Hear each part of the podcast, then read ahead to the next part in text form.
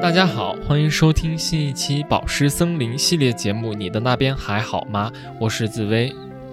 我是阿绿。那今天我们同样会给大家带来我们上一周关注到的新闻。那这一次是我一条，阿绿一条。那这次我关注到的事件是齐齐哈尔的那个体育馆坍塌的事件。那我现在就来描述一下这个事件吧，可能很多人已经知道了，但我还是就以防有朋友不知道，我还是先简单的概括一下。那这个事情是这样的，我是在南方周末看到的这个事情。呃，南方周末在七月二十四号中午一点四十发布了一篇报道，叫做“霍起屋顶堆放珍珠岩，齐齐哈尔一中学体育馆坍塌致十一人遇难”。在二零二三年七月二十三日，也就是上周日的下午两点五十六分，齐齐哈尔消防救援支队指挥中心接到报警，三十四中体育馆发生坍塌。根据央视新闻的报道，事故发生时，馆内共有十九人，其中九人自行脱险，十五人被困。这一次事故共造成十一人死亡，相关责任人已被控制。那根据新华社的披露，经过了现场的初步调查，与这个体育馆相邻的教学综合楼，它在施工的过程当中呢，施工单位违规将珍珠岩堆置在了体育馆的屋顶，受到了降雨的影响，珍珠岩进水增重，导致屋顶荷载增大，最后引发了坍塌。所以说，直接引发体育馆坍塌的东西就是珍珠岩。我关注到了《新京报》社会新闻部叫做“重案组三十七号”的一篇报道，叫做“体育馆坍塌背后，墙体已早有损坏，屋顶的珍珠岩吸水后重量可翻倍”。这篇报道它主要就关注到了这个坍塌的体育馆，还有珍珠岩这一种建筑材料。它里边就说，这个体育馆是在一九九七年，也就是二十六年前建的。那齐齐哈尔市第一中学，它当时就新建了这一个一千二百六十平方米的体育馆。后来到二零零六年的时候，第一中学它就迁到了新的校址。那么根据当地的媒体报道，到了零七年的时候，也就是隔了一年，这个齐齐哈尔市第三十四中学的老校区又迁到了这个地址。也就是说，这个体育馆原来是第一中学盖的，第一中学搬走了，然后。嗯，又搬来了第三十四中学。那现在我就讲一下珍珠岩这个东西吧。在刚提到的这一篇报道里边，他就采访到了上海建筑集团技术总监陆金龙，他就介绍说，珍珠岩它是一种常用于屋面保温的建筑材料，外侧还会有防水层和饰面层。他后面还介绍说，珍珠岩本身的质感是蓬松的，具有重量轻、导热系数小的特点，而且通常会跟其他的材料混在一块使用。嗯，后面还采访到中国珍珠岩协会副会长李珠，他说，一般来说，珍珠岩的吸水率会在百分之两百到百分之一千六百之间。如果是一百公斤的珍珠岩，它吸完水之后，它可能会变成两百公斤，而且是非常轻松就可以。从一百到两百公斤这样一个跨越的，如果在运输这个珍珠岩的过程中，这个卡车它提前没有遮盖篷布，珍珠岩吸水之后，它会增重，然后还会导致爆胎。根据它的这个描述，可以发现这个珍珠岩它可以在遇水后成倍的增重，然后增重之后，可能它的这个承载物会爆炸，或者说会像这个体育馆一样坍塌。那根据规定，珍珠岩它必须和砂浆、水泥等这些建筑材料搅拌好了之后，才能运输到工地。那像这一次事件当中的这个涉事单位，它就是提前运送这个干珍珠岩到了工地，那这个是属于违规的操作。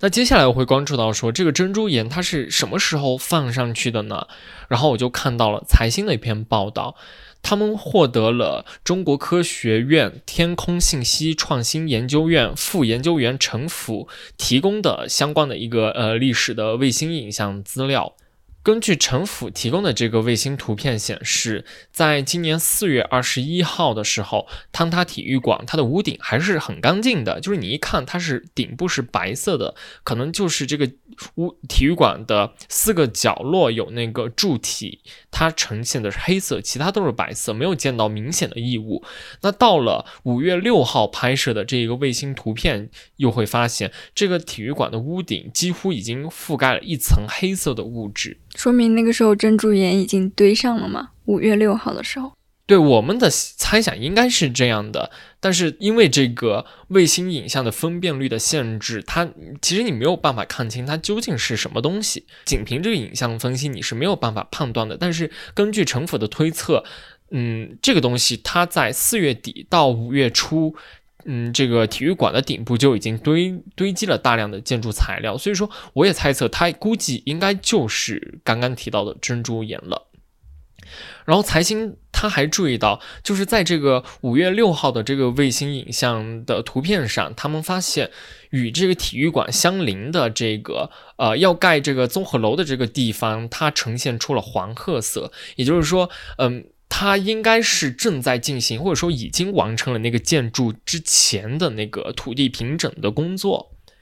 后面又根据新黄河客户端的一个报道，有目击事发瞬间的周边的居民介绍说，这一个体育馆呀，它的屋顶已经经历了多次的防水修缮。那在事发之前。珍珠岩已经在屋顶堆放了好几个月了，而且期间还有工人用黑布进行过遮挡。但是关于什么时候放的这个时间，那这两个居民已经没有办法准确的回忆了。但是至少已经有好几个月了。他们就说这个珍珠岩在上面堆着，确实好几个月了，是真的，而且还有黑布遮挡过。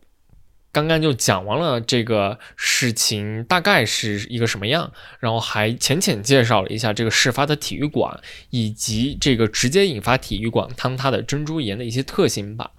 那对于这个事情呢，我看了一个我比较喜欢的一篇稿子，或者说。比较触动我的一篇稿子吧，它是来自《解放日报》上官新闻深度报道栏目原点 Original 发布的一篇，叫做《坍塌之后齐齐哈尔的全程送别》。这篇报道它聚焦了齐齐哈尔市的救援人员，还有外卖骑手。嗯，因为我们都知道，在这样的事情发生之后，是会有很多人进行悼念的。我们通过互联网的观察来看，很多人他对这个事情都是心里面都是非常的疼痛的。事情发生之后，在三十四中外面有很多这个外卖骑手会去送花，或者说送东西什么的。可能最近在微博上也有很多人看到，呃，现场的一些图片，就是在这个学校门口摆放了很多的菊花，还有一些其他的当年的物品。那这篇报道里边就说，在这个三十四中正对的永安大街上，街边停满了骑手们的电瓶车，他们在花丛中一遍又一遍地拆着零食包装袋，给奶茶插吸管。我看到这个细节的时候，我就非常的感动。在这一次事件当中，一共有呃十一位遇难者，其中有十位是练排球的那些女孩，然后还有一位是教练。那这十位受难的排球运动员们，他们是假期留在学校进行训练的。我看到这个这一段的时候，我可能就想到一个画面，就是他们在训练结束之后就去买奶茶，然后也会有插吸管的这个动作嘛。所以说看到这个细节还挺触。动的，嗯，我记得之前看到一个短视频，就是受害的女孩的妈妈，然后她当时是在校门口，嗯，好像是我我记得那个画面是她给她的女儿送了送去了奶茶，然后她说，嗯，很后悔，就是在她生前的时候一直不让她喝这些东西，认为这对她身体健康有害，然后嗯。那位母亲就是哭得特别撕心裂肺，她就说：“呃，就我应该让你喝这些东西的，我现在喝到了，我觉得很好喝。我我以前不应该就是不让你喝啊。”然后就我看到的是，就是非常非常痛心，特别难过。它虽然就是一种非常生活化的一种小细节，但真的就是特别打动我。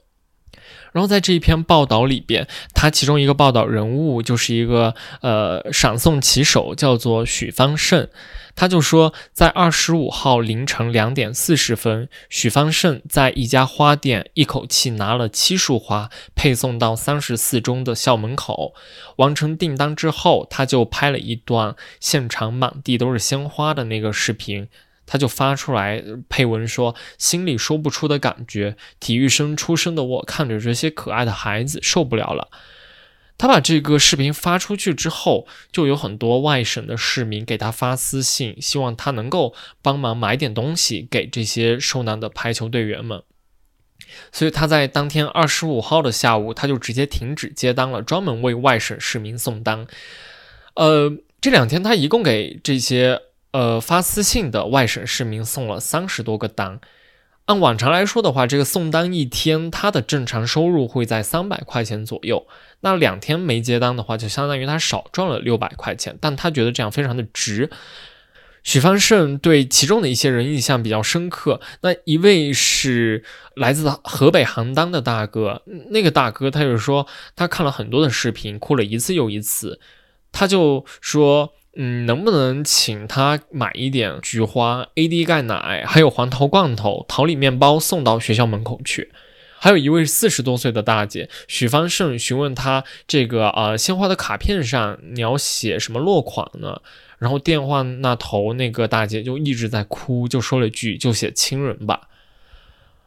啊，就是关于这个嗯外卖骑手的作为报道对象的话，我看到这一篇文章就就还是想推荐大家去读一读。那我为什么会关注到这个事故呢？呃，是因为这一次事故，它直接就指向了责任主体单位，这些权利主体或者说责任主体没有尽到相应的责任去把他们的事情做好，而后果就是要由这些人来承担，我就觉得，呃，非常心痛吧。那具体来说的话，涉及到的就有这个综合楼项目建设的施工单位、监理单位和学校。根据财新的报道。呃，他们采访到一个长期从事建设工程法律业务的一个律师，叫做尚松。他说，直接责任和主要责任单位是综合楼工程的施工单位，它的主要过错就是违法违规将建筑材料堆放在体育馆的屋顶。次要责任主体有综合楼工程的监理单位，他对施工单位的违法违规行为没有进行及时的制止。我后面还了解到，就是有一个特别讽刺的事情，就是在七月十九号，也就是事发的四天之前，齐齐哈尔市应急管理局他在他们的公众号上发了一篇文章，叫做《齐齐哈尔市安全生产二十万人大培训行动见实效》。他在里边说，为深刻吸取近年来因违章指挥、冒险作业和盲目蛮干等引发事故的惨痛教训，他们于去年的十一月开始，在全市范围内创新开展了全行业、全领域、全覆盖安全生产二十万人大培训行动。他还提到说，培训效果显著，实现了两提升一扭转工作目标。及从业人员安全意识显著提升，事故防范能力显著提升，无证上岗现象得到有效扭转，就是特别讽刺。他这个二十万人大培训结束之后的四天，就发生了这样的事情。我觉得他就揭示出了一种体制性的现状吧，就是形式主义。那我刚刚提到了两个责任主体，就是施工单位和监理单位。财新根据黑龙江省公共资源交易网，他们就发现这个新建的附属综合楼项目一共进行了两次招标。第一次是在去年二二年的七月份，当时是由江苏大汉建设实业集团有限责任公司和东北林业大学工程咨询设计研究院有限公司中标。但是当时因为这个中标的结果存在异议，就流标了。那后面就要重新招标嘛。到二零二二年十一月十一号的时候又重新开标。那这一次定标委员会最终就确定了佳美建设公司为预中标单位。然后财新还注意到，在这个第二次中标中，这一个项目的招标代理机构是黑龙江炳胜工程咨询有限公司。那这家公司后面在监理竞争性谈判中胜出。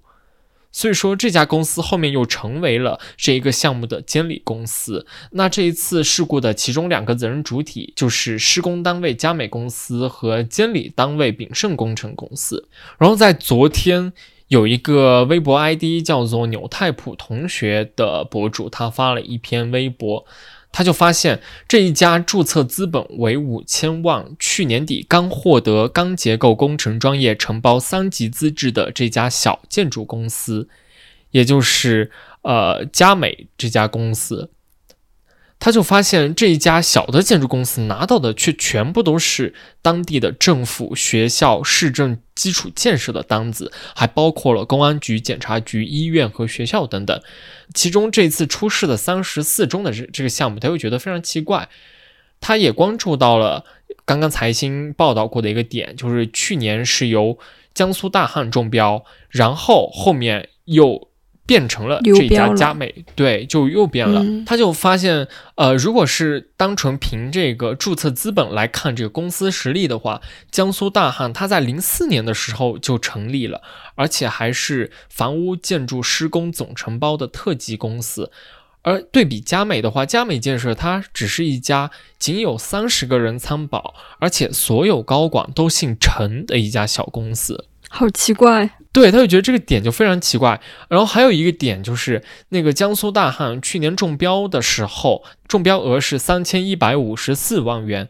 然后换了佳美之后，它的总金额变高了，变成了三千二百九十五万，也就是相当于它多了一百五十万的这个中标额。然后他就发出疑问说：“这家连基础的建建筑常识都不知道的小公司，为什么能够拿到这么多的市政项目？为什么能从别人的手里把这个工程给抢过来？那里边是否存在以权谋私的问题？它背后是不是有不合法的保护伞在支持？这些问题需要回答。”嗯，那所以说，嗯，这个事情它到现在为止，其实它还没有结束，而且它也不应该结束。除了我们对罹难者的悼念和我们内心的一些愤怒的情绪之外，我想它确实也还有更多的问题应该被追问。我看到有网友质疑说，那些鲜花其实并没有被送到三十四中校园的内部，而是放围着学校摆放的。嗯嗯。好，那接下来我来分享我。看到的新闻，这条新闻其实是我在七月十一日就已经看到了。然后这几我我在找新闻的时候，我本来想说看一下最近这几天台风杜苏芮在我国登陆，然后我想找一些相关的呃气象报道。但是由于台风才登陆了一两天嘛，它虽然造成了很大的伤害，但是还有一些后续的报道没有。呃，不是比较全面的那样，然后我就想说，嗯，再结合今年的各种极端天气，我觉得气候话题是我们最近都不是近几年都应该是要特别关注的一个方向，所以我觉得这一条新闻还是有价值的。那么，嗯，我来讲一下，我是七月十一日看到了 Summer Verpo 这个乐队的吉他手王尤文，他在微博带了。呃，C A 一五二四这一架航班颠簸这样一个词条，然后他说离热搜最近的一次竟然是如此参与进来的，差点以为一次巡演要把钱和生命都搭进去了。嗯，然后嗯，中国国际航空的官方微博在七月十一日的早上十点，他就发布了微博说，二零二三年七月十日。国航 CA 一五二四航班由上海虹桥机场飞往北京首都机场的这样飞机在飞行的过程中遇到了晴空颠簸，在这个过程中呢，有一名旅客与一名乘务员受伤，航班于十七时十八分正常落地。那么我就找到两篇报道，就先从澎湃新闻在七月十二日的报道。C A 一五二四空中惊魂，就是先讲一下这个事件。他是从这位吉他手的视角来写的。嗯，就是七月十日十五时二十四分，他从上海虹桥机场出发。它在正常飞行一个小时之后，正当飞机准备降落，卫生间以及客舱服务即将停止，空乘人员正在检查客舱安全的时候，机身突然发生了第一次比较剧烈的颠簸。然后这个时候，还有一些在卫生间没有来得及就座的旅客就跌落、跌倒在了飞机的过道之中。嗯，当时也是有空乘人员用手去保护乘客，防止他们跌倒或者摔伤。嗯。当飞机开始降落的时候，机身又发生了第二次剧烈的颠簸。在这个期间呢，空乘人员就进进行了持续的喊话，让所有人都坐在座椅上面，并且系好安全带。他说，当时那个感觉就好像坐在过山车里面一样，人和座位上的东西全都往上飞了起来。那么，关于受伤的那位乘客和乘务员，当时是这位受伤的乘客是一位四十多岁的女士，她从。卫生间出来之后，被第一次下坠吓到之后，正准备找东西扶住，以及这个时候空姐上前搀扶她，这个时候就发生了第二次下坠，然后空姐与这位女士就一同被甩上了天花板。等到平稳颠簸结束之后，女士和空姐就掉到了机舱的地板上。这位女士的额头流血，脚扭伤，然后空姐的左手臂也受伤了。嗯，就是那种重重的砸到地上，应该是。对，就好在当时是，呃，飞机上还有乘务那个医务人员，所以对他们进行了及时的包扎和冰敷。然后我就找到了《新京报》在七月十一日发的这篇文章，叫《国航航班遇晴空颠簸致两人受伤》，晴空颠簸到底是什么？嗯，上一篇澎湃新闻的文章，它主要讲的是这个事件的经过。那么这篇《新京报》的文章，它就讲了这个事件发生的原因，以及解释了，嗯。这个诱因晴空颠簸到底是什么？首先，他就讲为什么会发生这一次颠簸，就是在七月十日这天下午，从上海飞往北京，在途经山东北部和河北东部的区域，有比较明显的对流云团活动，这可能就是造成颠簸的主要原因。因为现在时间进入夏季，然后各地都是持续的高温预警嘛。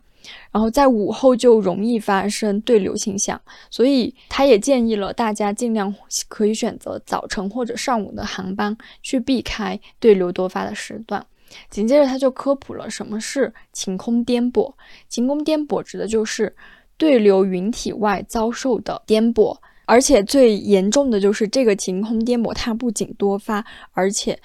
无法预测。不能通过目视来判断，所以对高空飞行是嗯构成了比较大的威胁。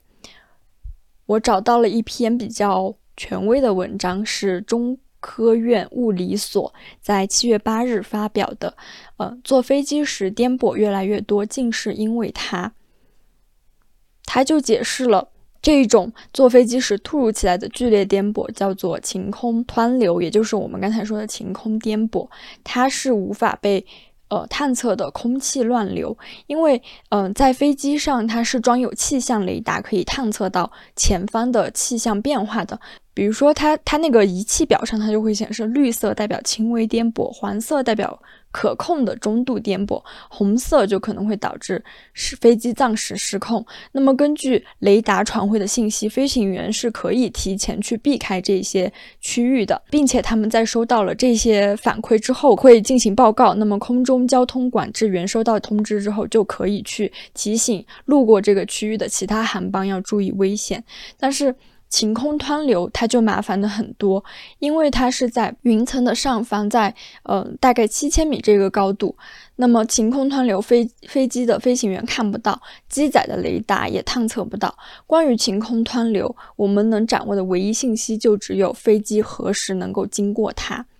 它就像是在平静的海面上隐藏的波涛。我们刚才讲到那个空姐与乘务员，他们为什么会被甩到天花板上？就是在这样的呃湍流当中，飞机的垂直运动是会超过重力的。也就是说，这个时候如果你没有系安全带，飞机的垂直下降超过了那个重力之后，你就会变成一个弹射器，被弹出座位，就被甩到天花板上面。那你刚刚说的这个。湍流这种形式，就是它是用那个你前面说的靠那个雷达是没办法捕捉到，也就是呃飞行员他在舱内是无法通过你刚刚说到的那个绿灯、黄灯、红灯来判断、来得到那个反馈的，是吗？对，哦，晴空湍流它是识别不到的。晴空湍流，嗯，就是它是专业术语叫晴空湍流。嗯，因为我本来就是那种特别害怕乘飞机的人，我也是，嗯，遇到那种颠簸的情况的时候，我都感觉妈呀，这是不是真的就是最后一次？而且就是我去年开学的时候做的是，就是那种当时青岛那边在下大雨，然后我的飞机飞着哦飞着它就进入那种云层当中，还有闪电嘛，我就觉得特别恐怖。对，嗯，而且就是回回到正题，就是最糟糕的现象就是这个晴空湍流，它给呃飞机带来了很飞机的航正常安全航行带来了很大的隐患，并且它现在正在增加。一位大气科学家保罗·威廉姆斯，他和他的同事在《地球物理研究通讯》发表了研究论文，他们分析了1979年到2020年的大气数据，统计了过去晴空湍流发生的频率。那么调查结果就显示，从长期的过程来看，它是有一个明显上升的趋势的，这也与气气候变化的预期相一致。嗯，研究就发现，在美国大陆上空，严重的晴空湍流增加了百分之四十一，北大西洋上空剧烈飞行颠簸而增增加的最为明显，增加了百分之五十五，而中等强度的晴空湍流增加了百分之三十七，并且它飞机颠簸的平均时间也在增加，可能之前只是会遇到十多分钟的颠簸，但是威廉姆斯这位大气科学家预测，可能在未来几十年后会遇到长达二十分钟甚至是半个小时的晴空颠簸。在我国的东部以及欧洲东部，这些也有类似的情况。晴空湍流更常出现在冬季，可是现在随着气候的变化，嗯，预计在秋季和夏季这个发生的频率也会增增加。他预测到二零五零年，可能夏季的晴空湍流多发就可能会像一九五零年的秋季和冬季一样颠簸。嗯，也就是说，随着这个气温的逐渐升高，这种从气象上的反应就是已经看得出已经产生一些失控的现象了。那么这也会对我们的一些人身安飞行全安全，对嗯产生影响。所以我觉得这个新闻还是很有意义的。首先嗯。就是大家坐飞机一定一定要系好安全带。我这一次回家的时候，嗯，因为我是比较提前放学放假嘛，然后我回 我提前放假回家，然后当时我那一架航班上其实大学生就很少，大部分是一些大爷大妈之类的，然后他们就是一飞机刚落地还在滑行的过程中，不是还不能解开那个安全带嗯嘛？安全带指示灯还没有熄灭，然后那个时候就所有大部分人都已经开始站起来，然后开始聊天，开始去那个行李架上取他们的行李，然后我当时就很惊讶，因为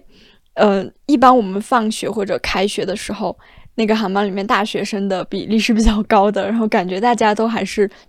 比较遵守那个规则，然后好像也不怎么讲话，然后也不会提前站起来去取那一些包裹。然后当时空姐就乘务人员他们都很着急，就说你们你们不要慌，就赶紧赶快坐下，把安全带系上。虽然已经到地面，但是还处于滑行过程中，你。那那样就急着站起来把安全带解开也是嗯非常危险的。就好像在城市当中的那个共享单车或者说电瓶车，我就深有体会，你知道吗？我最近不是在昆明嘛，嗯我每一次下班我都要经过一个比较大的十字路口，